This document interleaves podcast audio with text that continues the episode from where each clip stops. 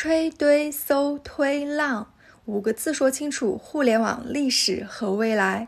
作者：DCCI 互联网研究院院长刘新亮。在我讲区块链的课件 PPT 中，有一页是四个字解释什么是区块链。某次讲课时，有人提问说：“能否也用几个字把互联网说清楚呢？”这事儿可难不倒我。从写微博到做短视频，精简已经成为习惯。解释区块链用四个字，互联网历史更长些，那就用五个字吧。互联网的过去、现在和未来，我试着用五个字来描述一下。第一个字“吹”，在互联网的上古时期，那还得追溯到上个世纪。由于互联网行业刚刚开始，大家都是摸着石头过河。摸着过河是对的，但很多人开始不摸就过河，甚至跑着过河、跳着过河。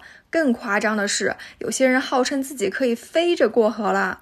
于是，连个过河的独木桥都还没搭好，就说距离信息高速公路就剩一千五百米了，就说可以一小时送货了。那个阶段，整个互联网行业都是虚的。都在疯狂的烧钱，几个美国回来的 MBA，整个明黄色的 PPT 就可以融到几千万美元了。那时候通信基本靠吼，互联网基本靠吹，直到第一次互联网泡沫的来临。第二个字堆。把各个领域都吹了个遍以后，才发现，在那个阶段解决信息需求才是刚需。于是，第一代真正的互联网模式出现了。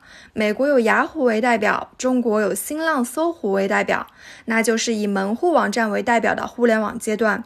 每个网站都在很努力地堆了很多信息让你看，首页都老长老长了。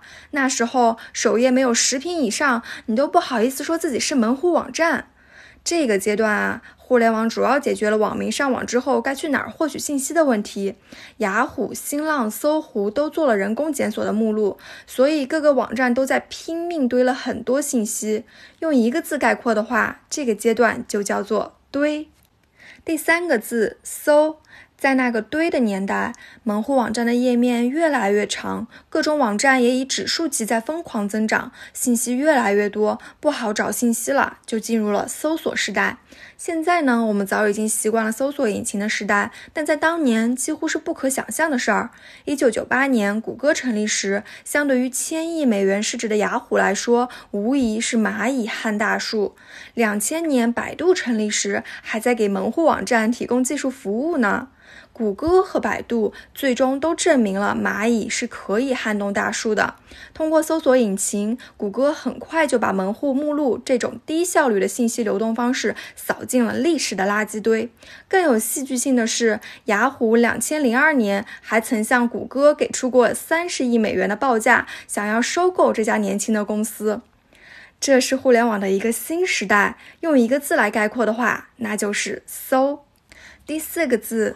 推、吹、堆、搜这三个字对应的是 PC 互联网时代，但很快历史的车轮就开始驶入移动互联网时代了。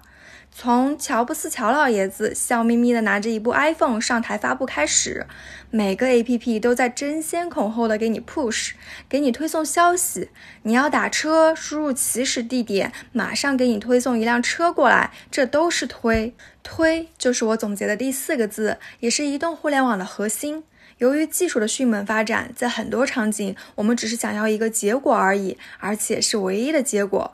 这个阶段，除了发布 iPhone 定义了移动互联网的苹果之外，谷歌于2005年收购了一家小型的创业公司安卓，拿到了入场券。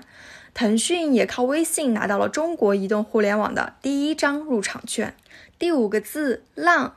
吹拉弹唱这四个字，哦不不是吹堆搜推这四个字，总结了互联网的过去和现在。那互联网的未来用一个字描述的话，你会选哪个字呢？我会选浪。浪在网络用语是偏贬义的，只玩的太随心所欲了。比如我有个姓欧的朋友，我经常批评他打牌太浪了，但在这儿的浪就变成了褒义词。未来的世界，由于 A B C D E 的高速发展，能够保证我们随心所欲，最后达到手中无剑，心中有剑的境界。其中，A 是 AI 人工智能，B 是 Blockchain 区块链，C 是 Cloud 云计算，D 是 Big Data 大数据，E 是 Edge Computing 边缘计算。未来的场景可能是这个样子的：你看到罗志祥上热搜了，正在琢磨谁是周青阳的时候，你家里的音箱就已经在放周青阳的介绍了。你在下班回家的路上，只需要一个意念，你微信的该删掉的聊天记录就都删掉了。你回到家还在嘀咕家里怎么这么热的时候，空调自己就开了。